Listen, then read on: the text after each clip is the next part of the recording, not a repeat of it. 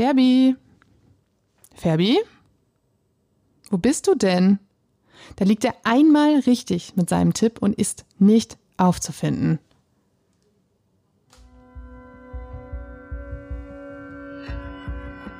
Immer härter. Der Podcast der Berliner Morgenpost. Tja, und damit hallo und herzlich willkommen zur neuen Folge Immer härter mit mir, Inga Bödeling und ähm, tja, nicht mit Ferbi, weil der ist im Urlaub und deshalb kann er aber auch jetzt nicht in den folgenden 45 Minuten darauf herumreiten, dass er mit seinem Tipp klarer Sieg für der BSC endlich mal richtig lag. Aber natürlich rede ich jetzt keine Dreiviertelstunde alleine vor mich hin. Ich habe mir Verstärkung gesucht und zwar haben wir nochmal wieder einen neuen Kollegen. Christian Halling steht vor mir. Ich freue mich, dass du da bist, Christian. Hallo. Ja, danke, Inga. Danke für die Vorstellung. Und äh, ja, die Fußstapfen sind groß, die Ferbi hinterlässt. äh, auch die Haarpracht ist größer. Also da, da kann ich auch nicht mithalten, aber ich gebe mein Bestes, um Ferbi zu vertreten und dann hinten raus vielleicht beim Tippen auch ähnlich erfolgreich abzuschneiden dann wie er. Ja, da, das, daran wirst du dich messen lassen müssen. Definitiv. Ähm, tja, wir reden heute über das 2 zu 1 gegen Schalke 04, den ersten Heimsieg der Saison. Endlich, wie man sagen möchte. Ähm, den Premierentreffer von Wilfried Kanga, ebenfalls endlich, wie man sagen möchte. Das Comeback von Djanga Boetius und wir geben natürlich einen Ausblick auf eine kurze Woche, die mit dem Auswärtsspiel in Bremen am Freitag endet. Und äh, ja, was soll ich sagen? 2 zu 1, Schalke 04 es, es musste ja, also ich meine, Sandro Schwarz hat vor der, wir haben letzte Woche auch drüber gesprochen, Sandro Schwarz hat gesagt, wir müssen nicht gewinnen, wir wollen gewinnen, aber er hat auch zugegeben nach dem Spiel, eigentlich war uns auch klar, dass wir müssen. Ja, das hat man der PK dann schon, da hat er es ja dann auch zugegeben, ja, es war dann doch so ein Müssen und also ganz verhehlen konnte er es nicht, dass der Druck schon da war.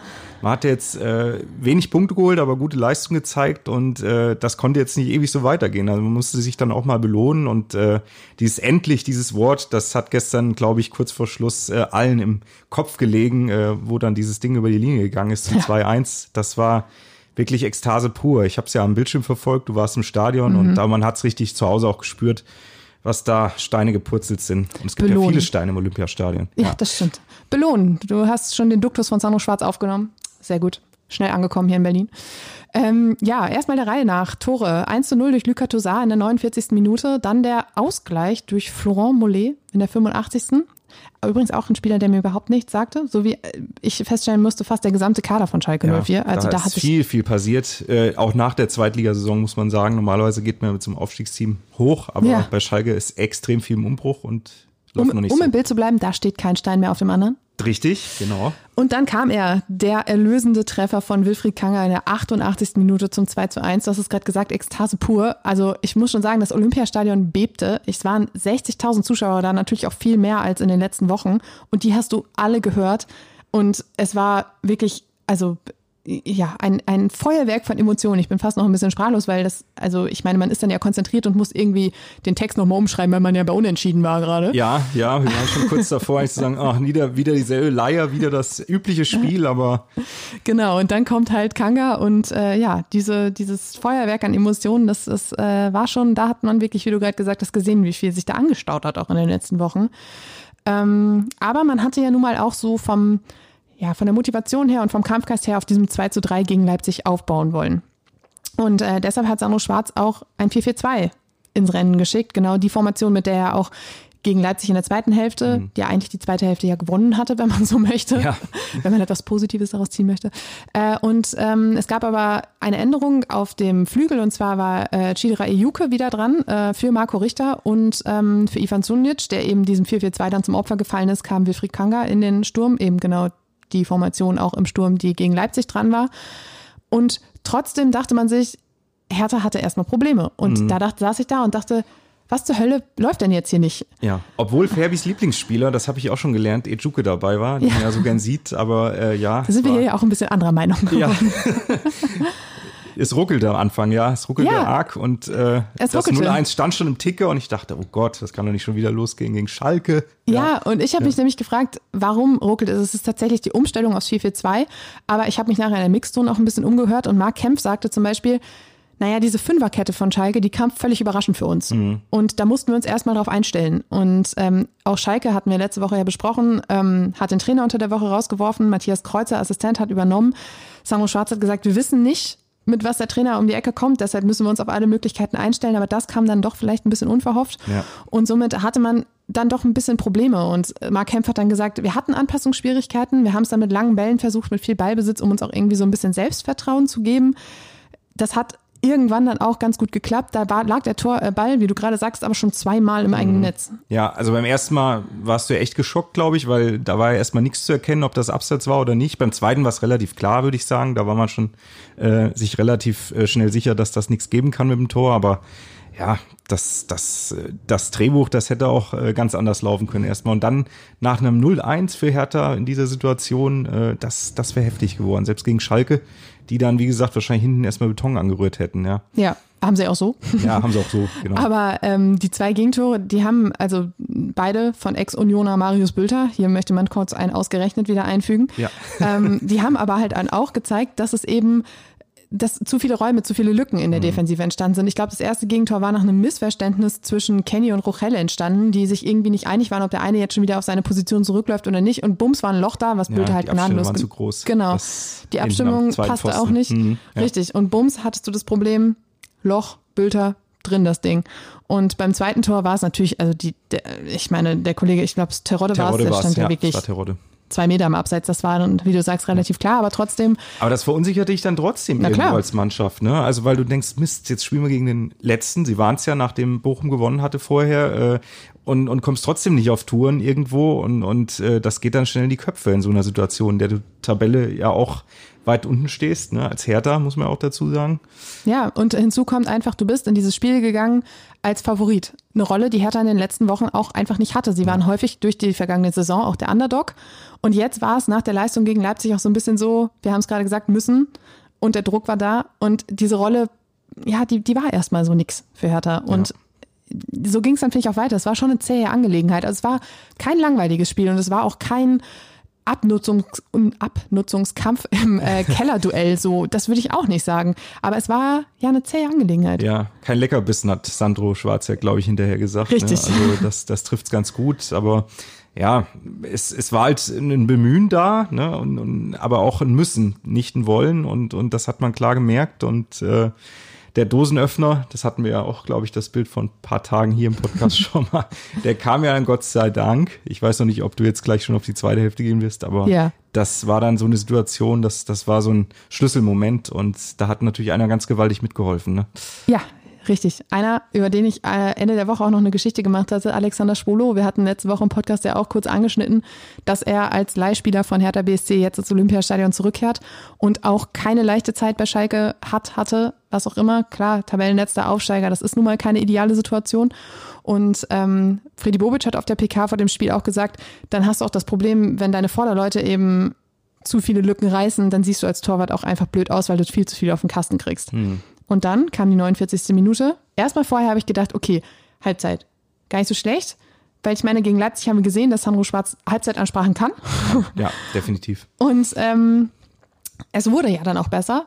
Lucas Toussaint aus gut, ja, ich würde sagen 20 Meter. Ich bin immer sehr, sehr schlecht im Schätzen, was diese Abstände angeht. Ich glaube, es war, ja, 25 Meter. Das war sogar ein bisschen mehr. okay, ich, schrei ich schreibe dann immer aus der Distanz. Ja, da zu schießen in dem Moment, mit so einem Spiel Ja. im Rücken, das, äh, das erfordert auch erstmal äh, Courage und. Äh, Der kann auch in die Ostkurve gehen. ja, der, genau, genau. Ja, ganz Aber genau. Toussaint hatten wir auch schon öfter gesagt, der ist, er hat endlich diese Rolle, die man ihm auch zugetraut hat, wo man ihn aus Lyon, meine ich, geholt hat und die erfüllt er jetzt, ja. Ja, richtig. Und er hat drauf geballert und der Ball landete im Netz, weil Alexander Schwolo den Ball durch die Hände schlüpfen lassen hat.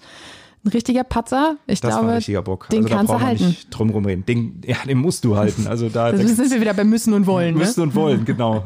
Wollen, das, das war sicherlich vorhanden, aber, aber müssen und vielleicht auch können im Moment in der Form, in der er ist. Äh, ja, vielleicht wusste das Toussaint auch, hat deswegen drauf gehalten, aber äh, trotzdem erstmal schießen. Das war ja anfangs der Saison auch das Problem, aufs Tor zu schießen, auch als Hertha. Ne? Äh, das ist drin jetzt, äh, Mut zu haben und, und äh, Santo Schwarz fordert das, glaube ich, auch immer im Training vor allem heraus, äh, Ja. schießt auch mal aus allen Lagen und es hat jetzt bei Marco Richter gegen Leverkusen auch schon sehr gut geklappt und jetzt äh, mit Lucas Toussaint wichtig, sau wichtiges Tor. Ja, vor allem, ich meine, du hast ja die zweitschwächste Defensive der Liga. Ähm, wenn wenn du es da nicht versuchst, gegen wen dann? Ja. Also, das ist ja genau das, was Bobic auch gesagt hat. Die kriegen so viel aufs Tor, da ist halt irgendwann, irgendwann geht wo einer rein. Ja. Und der von Toussaint ging rein. Ähm, Sandro Schwarz war am Boden. Ja. Es waren epische Bilder, wirklich. Er war von Veda Dibisevic umgesenzt worden. Da lagen noch zwei andere mit drauf. Und äh, wir haben am Montagmorgen nachgefragt, ob denn alles heil geblieben ist. Ähm, abgesehen vom Pullover, der ordentlich Grasflecken abgegeben Ja. hat, meinte er, nee, alles gut. Er war ja froh, dass Andi Menger nicht auch noch auf ihn draufgesprungen ist. Man möchte sagen, zum Glück. Ich denke, Sandro Schwarz hat eine schöne Waschmaschine daheim, wo das Hoffen wir es. sauber wird wieder, das, das Teil. Ja. Hoffen wir es. Ähm, ja, das war dann schon mal die Ekstase nach dem 1 zu 0. Und dann dachte man sich so, das könnte natürlich jetzt der, wie vorhin schon gesagt, Dosenöffner sein. Aber er war es nicht. Im Gegenteil, ich hatte das Gefühl, Hertha hat sich so viel schwerer getan noch nach diesem 1 zu 0, als wenn der Druck noch größer ist, als wenn die Angst vor dem Verlieren oder vor einem erneuten Rückschlag viel, viel größer ist als die Lust auf diesen ersten Heimsieg. Und Hertha wurde fahrig. Hertha machte Fehler. Hertha äh, spielte Fehlpässe. Und plötzlich waren Räume für Schalke da, Ja. die Schalke äh, glücklicherweise bis zur 85. Minute Ja, nicht. ich, ich habe diesen einen Konter im Kopf, da Ja. über Dodi Luke Bacchio, äh, wo dann dieses Anspiel, die haben, glaube ich, drei gegen zwei Situationen und das Anspiel auf rechts äh, zu äh, Kenny, glaube ich, ist es, äh, gerät dann komplett falsch, also völlig falsches Timing und das war so eine gute Pos Situation und gute Position, wo die Spieler auch standen und boah, das, da, da hat Sandro außen noch relativ gefasst gewirkt, aber ich glaube, ich wäre als Trainer richtig Nee. durchgedreht. Er war nicht gefasst. Also im, im Fernsehen, dann war es die falsche Sequenz er ist wahrscheinlich. Ja. ausgerastet und stand bei Matthias Kreuzer in der Mixed, in der Coaching Zone. Und Kreuzer stand da und guckte und hat sich beim vierten Offiziellen kurz erkundigt, ob das denn nicht seine Coaching Zone Ja, wäre. der muss das ja er erst mal lernen, wahrscheinlich noch ein Ja, bisschen. aber- Wobei der auch wie ein, äh, da ganz schön gut, gut Power gemacht hat. Ne? Ja, Also, aber Schwarz war wirklich an der ganzen Seitenlinie entlang und der vierte Offizielle guckte immer nur nach dem Motto, wo ist er denn jetzt? Also der war am Toben ohne Ende. Und man mag es ihm auch nicht verdenken, weil dann führt deine Mannschaft und kriegt es aber nicht auf die Kette. Mhm. Und dann kam nämlich dadurch diese 85. 85. Minute und ähm, Mollet hatte irgendwie aus 16 Metern ungefähr halb links war es, glaube ich, hatte plötzlich Platz. Keiner Mhm. griff ihn an und er hat einfach abgezogen, das Ding geht rein. Abgefälscht noch von Rochelle, auch noch sehr unglücklich. abgefälscht Ja. und bums steht 1-1 und du denkst dir so, what the fuck is happening? Das kann doch nicht sein, eigentlich. Richtig, Ja. richtig. Und ähm, Mark Kempf hat danach relativ freigebig erzählt in der Mixzone, dass er da schon fast davon ausgegangen war, dass man sich hier jetzt schon wieder nicht belohnen würde, Mhm. dass das schon wieder nur so ein dusseliges Unentschieden wird. Fand ich relativ offenherzig, weil ähm, normalerweise sagst du ja immer, ja, aber Ich wir hab haben immer an uns dran geglaubt. Richtig, immer. wir da haben- geht immer, im Fußball geht immer was, bis zur 90. Richtig, Minute. wir haben ja. immer an uns geglaubt. Darüber hinaus. Ja. Und er sagt da, ah ja, hm, ich dachte schon fast, und, hm, aber gut, dass es dann doch geklappt hat, denn drei Minuten später war ähm, Wilfried Kanga auf dem Weg zum Tor. Ähm, Kenny hatte den Befreiungsschlag von hinten rausgehauen. Luke Bacchio und Jovetic waren dann gemeinsam auf dem Weg nach vorne und Jove hat dann durchgesteckt auf Kanga, der im Lauf eingenetzt hat und dann auch direkt weitergelaufen ist zur Ostkurve Ja. und zu Schwarz und er hatte viel zu tun dann danach. Ja, ja. Ich meine, gut, er schießt ja auch nicht so oft Tore, das muss man erstmal alles verarbeiten. Was mache ich jetzt? Aber ich glaube, er hat, hat den richtigen Weg gewählt und äh, die Kurve war da und, und das war ein geiles Bild einfach. Also das, das war für den Jungen hat's mich wirklich gefreut. Wir haben so oft gesagt, Mensch, Ja. der muss jetzt mal, der muss doch mal langsam und, und Stürmer warten auf ihre Tore und so ein Tor dann in so einem Spiel, in dieser äh, Phase des Spiels, das ist, also da, es gibt Selbstvertrauen für vier, fünf Spiele, glaube ich. Schwarz hat auch gesagt, ähm, dass er sich nach diesen Wochen, zehn Spieltage waren es jetzt ohne Tor, äh, dieses Warten, dass er sich jetzt mit diesem wichtigen Tor, mit diesem entscheidenden Tor dafür belohnt hat, irgendwie Geduld gehabt zu haben, war auch irgendwie, hat noch so die Kirsche auf die Sahnetorte gemacht. Er hat auch selbst vom perfekten Drehbuch gesprochen.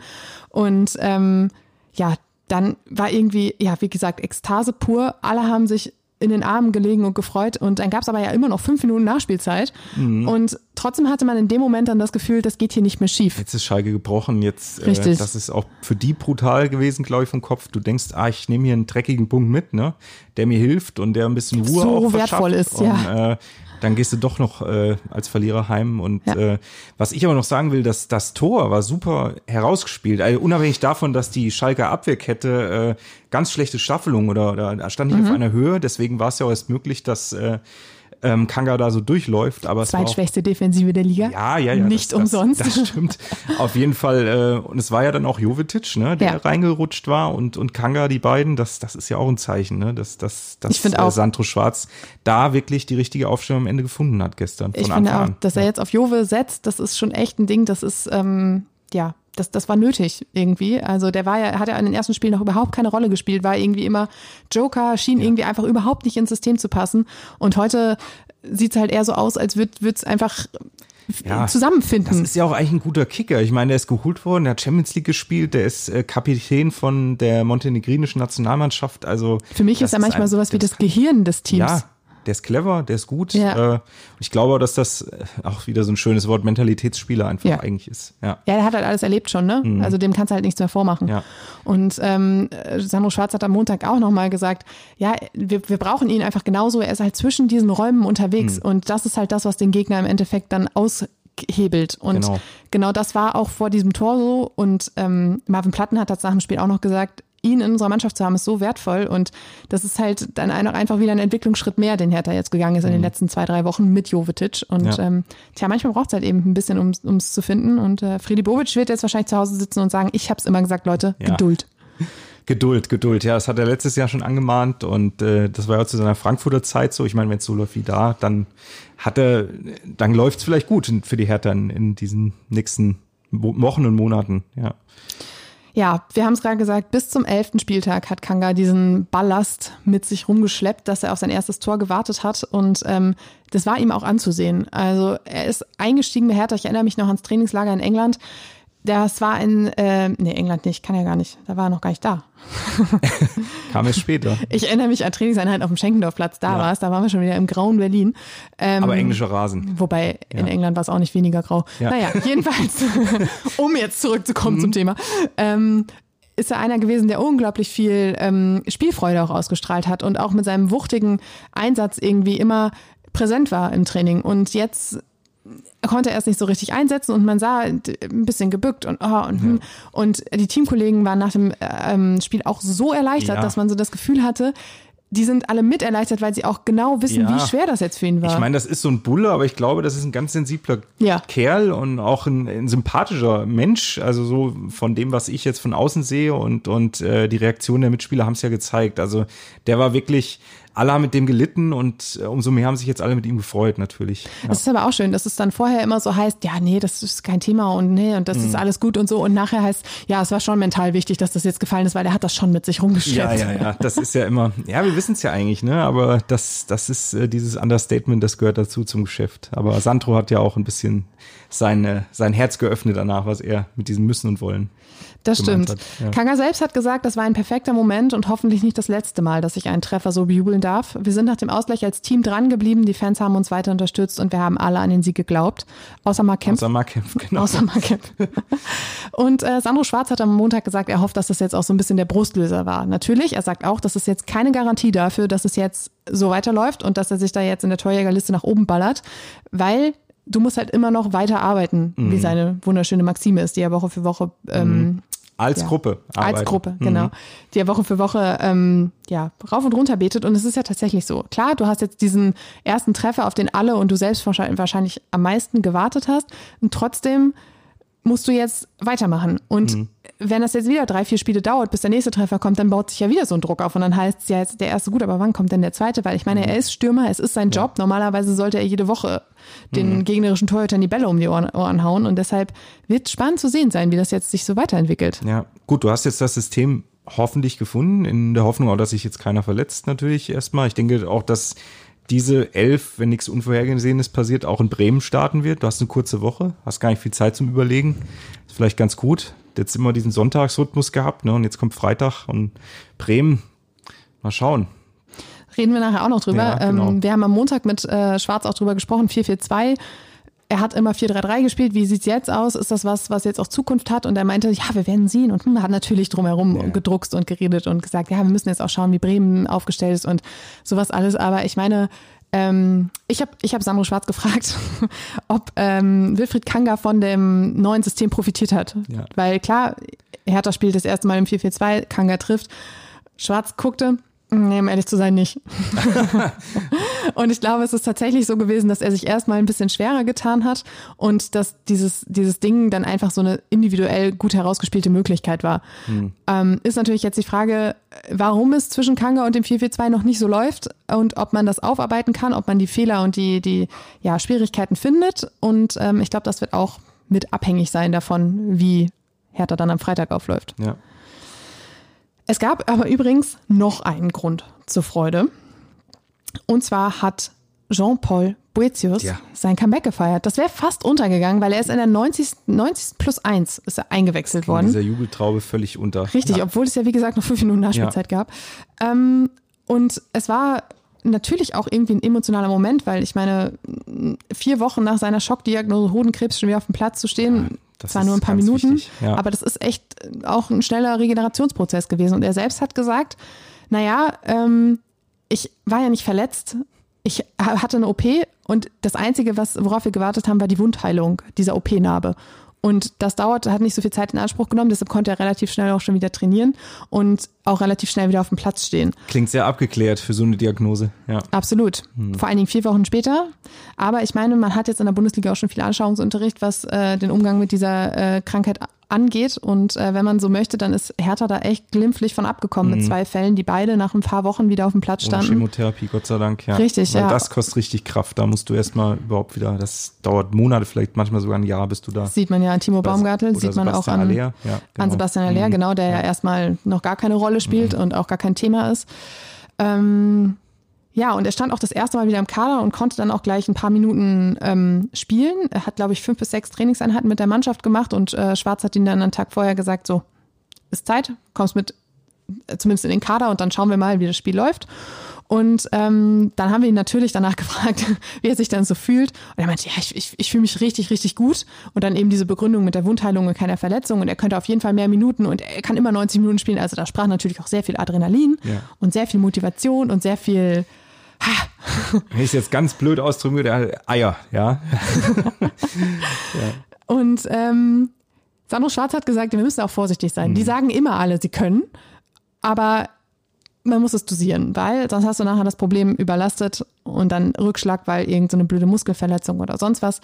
Ähm, für die Mannschaft wird es auf jeden Fall unglaublich wichtig sein, dass er wieder zurück ist. Nicht nur als Spieler, sondern auch als gute Laune-Bärchen, würde ich mal sagen.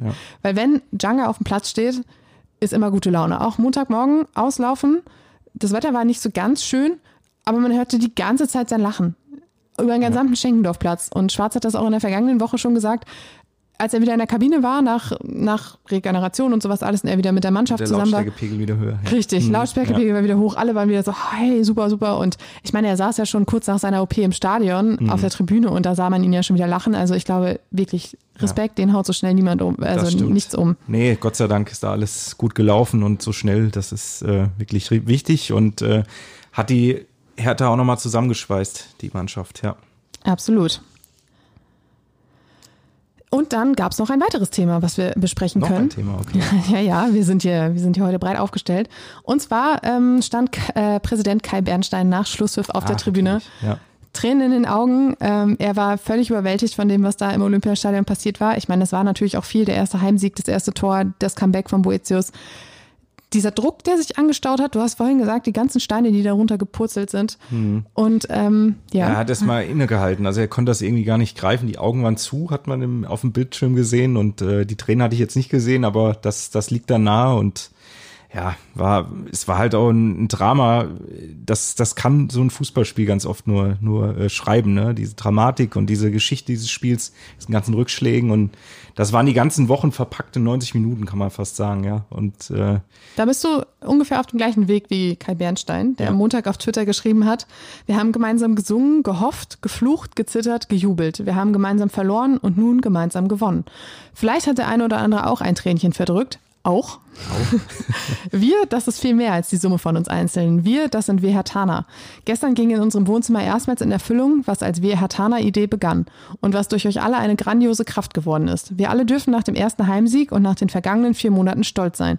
Lasst uns so weitermachen und dabei gut aufeinander sowie auf unsere Hertha aufpassen. das ist pathetisch, äh, dramatisch. Dem ja, einen oder anderen mag es vielleicht ja. auch ein bisschen too much sein, das könnte ich auch nachvollziehen. Ja, also- aber er lebt diesen Verein halt. Das stimmt. Ich glaube, diese Emotionen muss man da, äh, die sind da unterlegt hinter diesen Zeilen und äh, ein bisschen, ja, ein bisschen viel Pathos vielleicht. Ich meine, es war der elfte Spieltag, es war das Spiel gegen letzten. Das, die nüchternen Fakten sind, sind bitter eigentlich, aber Süß, süß, so Spielverderber Christian. ja, also, jetzt, ja, sorry, dann äh, machen wir lieber mit Emotionen weiter. Ja, Machen wir lieber die Es war schon geil, es war schon geil So. am Ende. Ja. Nein, du hast ja recht. Also es ist die, die nackten Fakten sprechen halt wirklich ähm, ein anderes Bild und das, deshalb kann man schon verstehen, dass der eine oder andere sagt, gut, vielleicht ein bisschen too much, aber er, er hat es gelebt, er hat es so erlebt und ähm, er macht das ja häufig nach Spielen, dass er eben genau seinen Blick in seine Seelenwelt gibt. Und ähm, 60.000 Zuschauer im Stadion, ich habe es vorhin schon gesagt, das war 20.000 mehr als in den letzten Heimspielen. Ja, ich, also ich habe mich vorab gewundert, aber, aber vielleicht war dieses, diese Halbzeit in Leipzig letzte Woche doch nochmal der Kick für viele Leute zu sagen, Mensch, das sah gut aus, dass wir müssen die jetzt irgendwie pushen und unterstützen und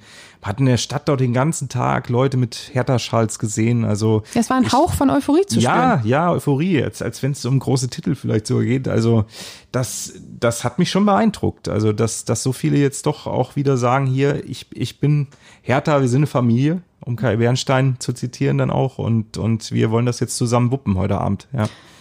Ja, es war, wie du gerade gesagt hast, das 2 zu 3 gegen Leipzig hat so ein bisschen das Gefühl gegeben, dass gegen Schalke was gehen kann. Und dann hast du natürlich auch so diesen Eindruck, ich war vor dem Spiel, ich bin natürlich mit der Bahn zum Stadion gefahren und äh, auch so diese Euphorie, die du da so gespürt hast, dieses, ähm, klar, da wurden dann schon mal Tipps ausgetauscht, die gingen so von 6 bis 7-0. Ja. Ich meine, man wird auch noch träumen dürfen. Die haben auf Herbie gehört, ja. Klarer ja, Sieg, ja. Genau. Ähm, die, das, ich denke, jeder Einzelne wird auch nachher das 2 zu 1 gerne genommen haben, ähm, weil, wie man weiß, solche Spiele musst du auch erstmal gewinnen. Und ähm, das war auch so, so ein ganz anderes, so eine ganz andere Stimmung auch auf dem Heimweg wieder. Also viel ja, viel, ich, ich, ich mag fast sagen, viel heller irgendwie. Mhm. Ich weiß gar nicht, wie ich es in Worte fassen soll, aber ich meine, die letzten Monate, äh, jetzt unter Sandro Schwarz nicht unbedingt, aber davor waren sehr, sehr dunkel. Mhm. Und da war immer klar, jeder Sieg ist fürs nackte Überleben zuständig und hilft, dass wir irgendwie es schaffen, in der Liga zu bleiben. So war immer der, der Gedankengang bei jedem einzelnen Fan. Und jetzt hast du so einen Sieg. Ich meine, du hast es vorhin gesagt, die Tabellensituation ist nicht so Bombe. Nee, die ist nicht so rosig. Ne? Du hast immer noch elf Punkte sind es, glaube ich. Elf Punkte, gut, Schalke hat sechs. Das war natürlich auch tabellarisch wichtig, die auf Distanz zu halten. Aber dann äh, geht es, glaube ich, schon mit acht Punkten Leverkusen und Wolfsburg hat elf. Bochum hat jetzt auch acht. Also ich glaube, es ist Platz 13. Ja, also Lever es ist auch Leverkusen immer noch nicht. und Wolfsburg sind natürlich eigentlich Mannschaften, die man auch nicht da unten erwartet. Von daher war es tabellarisch auch äh, ganz, ganz wichtig, da diesen Dreier zu holen. Sonst, sonst, boah, ich meine, Sandro Schwarz, er hat vom Gefühl her vieles bewegt, aber tabellarisch, äh, wenn man ganz streng ist, sagt, kann man sagen, Paldada hat mehr Punkte geholt letztes Jahr zum Zeitpunkt. Aber da haben wir letzte Woche auch schon drüber gesprochen, stand zum gleichen Zeitpunkt auch schon in der Kritik. Das ja. sagt ja auch viel aus. Und ähm, das ist auch so ein bisschen, ich finde, das, was, was Kai Bernstein auch beschreibt, ist ja genau das, was sich eben geändert hat im Vergleich zur Vorsaison.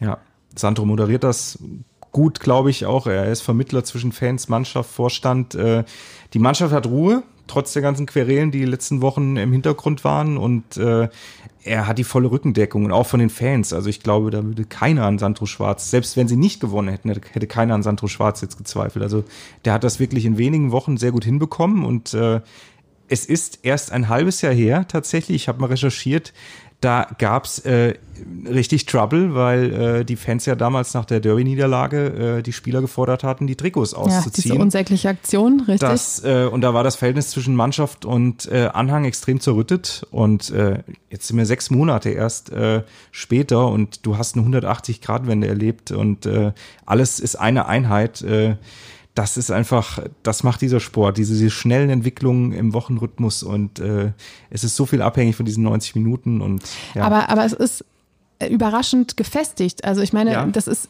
gerade dieses zerrüttete Verhältnis, da hat, das hat man ja so ein bisschen versucht zu kitten vor der Relegation, einfach weil man wusste, ähm, nur Fans und Mannschaft werden das irgendwie zusammen durchstehen und nicht, wenn da jetzt auch noch ein Keil zwischensteckt.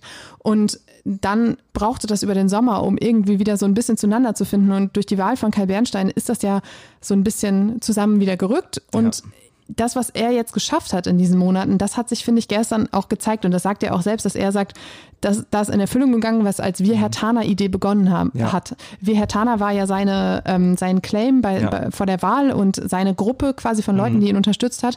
Und das ist es ja eben genau. Also er hat es geschafft, dass da wieder was zusammengewachsen ist, einfach durch seinen, ja, ja durch seine Arbeit. Ich fand auch schon den Support äh, letzte Woche in Leipzig sehr gut, muss ich sagen. Da war auch, ja. ich meine, gut, das war die nächste Anreise, das muss man auch dazu sagen, aber das, da hatte ich auch schon so das Gefühl, Mensch, da, da steckt äh, Power dahinter und, und die Fans sind da und da wird auch nicht gepfiffen.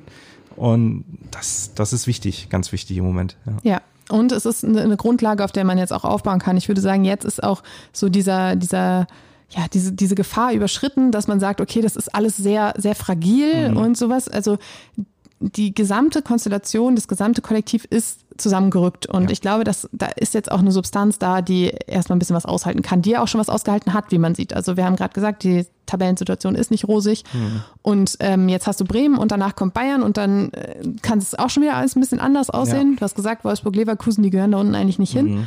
Gefühlt ist es eine Frage der Zeit, bis die anfangen, auch vernünftigen Fußball zu spielen. Ja. Es sei denn, sie sind dann doch nicht dazu in der Lage in dieser Saison. Auch das, Das war ja zu zeigen. befürchten auch bei den Aufsteigern Bremen und Schalke, ähm, dass, dass das sehr eng wird dieses Jahr und jedes Spiel ist sau eng. Und gut, jetzt hattest du mal zwei 5-0 Spiele am Wochenende, aber trotzdem, das ist, da kannst du so schnell unten reinrutschen. Auch oben zwischen ersten und zehn, sieben Punkte. Also da, du kannst immer was holen. Kannst sogar gegen die Bayern was holen dieses Jahr als Hertha. Oh. Wenn es richtig gut läuft. Aber soweit wollen wir noch gar nicht rausblicken. Das ist Richtig. jetzt wirklich sehr viel Glaskugel. Ja. Wir blicken erstmal auf Freitag voraus. 20.30 Uhr gegen Werder Bremen auf der Zone, wer nicht in der schönen Hansestadt ähm, unterwegs ist.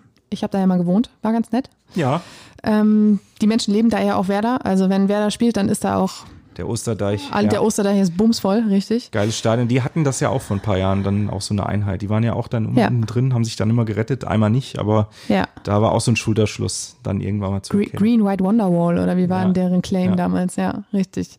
Ja, und nachdem man an diesem Wochenende ein ähm, ja durchaus versöhnliches Wiedersehen mit Alexander Schwolo gefeiert hat, wie ich aus ähm, härter Sicht mal feststellen würde, gibt es, die, äh, gibt es am Freitag ein Wiedersehen mit Niklas Stark. Ähm, Niklas Stark ist im Sommer nach sieben Jahren in Berlin ablösefrei nach Bremen gewechselt. Ähm, Im Pokal gegen Paderborn vergangene Woche Ja, genau. äh, gab es nicht nur ein bitteres Aus im Elfmeterschießen und riesen Stress und Trouble wegen des fehlenden VRs, sondern auch noch eine Fußprellung für, für Niklas Stark. Deshalb hat er am Wochenende gegen Freiburg nicht gespielt. Die Frage ist natürlich jetzt, wird er fit bis zum Spiel ähm, am Freitag oder nicht? Davor hatte er drei Spiele lang Startelf und durchgespielt, nach doch etwas mehr Anlaufschwierigkeiten. ja, gut, das war Amos Pieper kam ja aus Bielefeld und Richtig. äh, Velkovic, der eigentlich schon weg war, hat sich Richtig. da wieder zum, zum Innenverteidiger Nummer eins gemausert und gut, jetzt ist Friedel noch vom Platz geflogen, glaube ich. Also Genau, der er Kapitän hat rot werden, gekriegt. Aus Werder-Sicht zumindest, ja. Ja, und am Anfang war auch noch so ein bisschen das Problem, man hatte ihn geholt, gesagt, okay, Innenverteidigung, aber wir hätten hier auch noch eine vakante Position auf der 6 und das hat er bei Hertha ja auch durchaus gespielt und dann dachte man sich, hm, vielleicht auch da, das Experiment war dann aber relativ schnell gescheitert. Dann äh, war er, glaube ich, auch kurzzeitig verletzt und alles war nicht so ganz astrein und jetzt drei Spiele und dann halt die Verletzung. Deshalb wird spannend zu sehen sein, ob er wieder fit ist und welche Rolle er dann spielen kann. Ähm, die Erwartung hat er noch nicht komplett erfüllt, aber er ist, ich würde sagen, auf einem ganz guten Weg. Ähm, Friedi Bobic will jetzt wieder sagen, ja, aber Hauptsache nicht gegen uns am Freitag. Das hat er bei Alexander Schwolo vor dem Ja. Spiel auch gesagt. Er meinte, ich, ich wünsche ihm, dass er einen, einen besseren Lauf jetzt hat, aber noch nicht am Sonntag. Sein Wunsch ist in Erfüllung gegangen. Schauen wir, wie das gegen Bremen läuft. Ähm, die Bilanz ähm, ist ja wieder was für mich. Ne? Ich bin ja so eine Ästhetik-Fetischistin. 84 Duelle, 21 Siege, 21 Unentschieden, 42 Niederlagen. Ich meine, 21, 21, 42, ich meine, das könnte ja gar nicht Ja. schöner aufgeteilt sein, Ja. abgesehen davon, dass die Bilanz für Hertha positiver sein könnte. Ja, das geht auch ohne Dreisatz sogar. Ja. Ja. Ja, die, gut, die, positiv ist es nicht wirklich, die Bilanz, ja. Da ist, Die letzten Duelle ähm, sind von der Vorvorsaison, weil, wie wir alle wissen, du hast gerade gesagt, Aufsteiger. Bremen war letzte Saison in der zweiten Liga unterwegs. Ähm, damals gab es ein 1 zu 4 und ein 4 zu 1. Also auch da eine sehr ausgeglichene Saison. Und ähm, weil ich das immer so schön sage, die Bilanz ist auf jeden Fall auch ausbaufähig. ja, definitiv. Ja, und jetzt haben wir da dieses Spiel und ähm, du hast eigentlich das Gefühl, es ist schon wieder so ein Muss-Spiel. Hast du das? Also ich habe das eigentlich nicht. Also ich habe jetzt, Bremen ist, ist so im Mittelfeld. Im Moment ist die Stimmung in Bremen nicht so doll. Du hast das Pokalhaus angesprochen. Dann wurde ja Marvin Duksch äh, Oh für ja. ein Spiel suspendiert, äh, weil er sich äh, nicht gut verhalten hat in der Gruppe. Er hat irgendwie, hat irgendwie verpennt, habe ich Ja, gehört. verpennt, hat eine Sitzung, glaube ich, verpennt. Ähm, Reha-Maßnahmen und, äh, und Videositzungen oder so. Jetzt hast du in Freiburg als Bremen ein richtig blödes Spiel erwischt mit diesem frühen Platzverweis und irgendwie, gut, in Freiburg ist es ja so schon sehr schwierig zu spielen und, und äh, in Unterzahl dann über fast 80 Minuten auch umso mehr und in Bremen ist jetzt schon ein bisschen Druck wieder auf dem Kessel, nachdem es vor drei Wochen noch hieß, Mensch, die können vielleicht sogar oben angreifen und äh, Hertha Klar, die Tabelle ist eng, aber ähm, du spielst jetzt auswärts und ich glaube, nach diesem Befreiungsschlag ist der Druck nicht mehr so groß, meiner Meinung nach. Eigentlich. Ja, der Druck vielleicht nicht tatsächlich, aber ich glaube, die Erwartungshaltung ist halt groß. Weil jetzt ist einmal dieser Brustlöser da. Du hast jetzt diesen ersten Heimsieg noch gefeiert, den ersten Sieg nach fünf Spielen ohne Erfolg. Und jetzt hast du das Gefühl, jetzt muss es aber auch so weitergehen, weil man weiß, man sieht die Bayern schon hinten am Horizont lauern und mhm. das da, also nicht jeder ist so optimistisch wie du. Ja, danach hast du aber Stuttgart, die sind auch, also gut, ja. ja, du solltest vielleicht den Druck bis Stuttgart jetzt nicht unbedingt wieder erhöhen, das ist richtig. Also solltest nachlegen. Zumindest ein Punkt ist, ist ein Muss, meiner Meinung nach, für die Hertha jetzt. Siehst du, da sind wir auch schon wieder beim Müssen. Ja, müssen, müssen, ja, ja. Damit du, damit du Bremen so ein bisschen unten hältst und damit du auch vor dem Bayern-Spiel dann nicht wieder gleich nach ganz unten gucken musst. Das ist schon richtig. Aber ja, ich habe einfach das Gefühl, von der Gemengelage her ist dieses Spiel gegen den Aufsteiger nochmal wieder so ein Ding, da legen wir jetzt nach. Und dann haben wir mal ein bisschen für unser Punktekonto getan und das ist halt dringend notwendig, weil wir haben jetzt schon gesagt, Bayern Stuttgart und ich glaube, dann ist noch ein Spiel. Köln. Daheim. Köln, mhm. richtig. Und dann war es das schon für dieses ja. Jahr. Und niemand in Westland, da bin ich mir sehr, sehr sicher, möchte als 17. in den Winter gehen. Als 16. Ja. oder 17. oder 15. in diese ja. lange, lange Winterpause gehen, weil da musst du dir zweieinhalb Monate angucken, dass es wirklich nicht so schön aussieht. Mhm. Ja, es, es wird auf jeden Fall mega spannend. Ich freue mich extrem auf dieses Spiel. Und für mich steht Werder halt immer noch, ich bin von diesen Schafzeiten vielleicht immer noch geplant für Offensive. Jetzt haben sie die auch Älteren wieder, mögen sich erinnern. Jetzt haben sie auch wieder die hässlichen Vögel, wie sie sich selber nennen, Duxch und, und äh, Füllkrug, Füllkrug, der ja auch vielleicht nach Katar sogar soll. Wahnsinn einfach. Und äh, Offensivmannschaft liegt vielleicht Hertha auch. Also ich, ich Wir Bremen will sehen. spielen. Bremen will spielen, glaube ich. Und, und Bremen muss und Hertha muss so ein bisschen, nee, muss vielleicht mehr als ein bisschen, aber ich, ich glaube, der Druck liegt bei Bremen. Ich sehe schon, wir sind da unterschiedlicher Meinung, ja. was aber ja auch vollkommen okay ist. Ähm, wir werden einfach sehen, wie das ausgeht und uns dann nächste Woche dann nochmal drüber unterhalten. Gerne. Ähm, und wir haben es ja am Anfang schon angesprochen. Ferbi ist ja hier so ein, so ein unsere Tippfee. Das wird er nicht gerne hören. aber er ist ja nun mal, äh, hatte, hatte, er hatte recht. Jetzt ist er im ja. Urlaub, im Wohlverdienten. Ähm, deshalb liegt es jetzt an dir, Christian. Wie geht's aus? Ich glaube, es gibt ein ähnliches Spiel wie in Augsburg. Hertha gewinnt 2-0. Ja. Okay, ich musste gerade kurz überlegen, Augsburg. Äh, äh, ja. Das war ein Sieg tatsächlich. Ja, Einer von beiden. Das darf man nicht vergessen. Richtig, ja. Marco Richter. Ja. Okay, gut. Damit sind wir am Ende angelangt für Premiere heute. Überstanden halbwegs, ja. Premiere überstanden. So schlimm war es nicht, oder? Nein, es hat Spaß gemacht, war gut. Euch da draußen danken wir fürs Zuhören. Wir hören uns wieder am 31. Oktober, dann mit der Folge nach dem Spiel gegen Werder Bremen. Und äh, bis dahin, vielen Dank euch fürs Zuhören. Danke euch, ciao.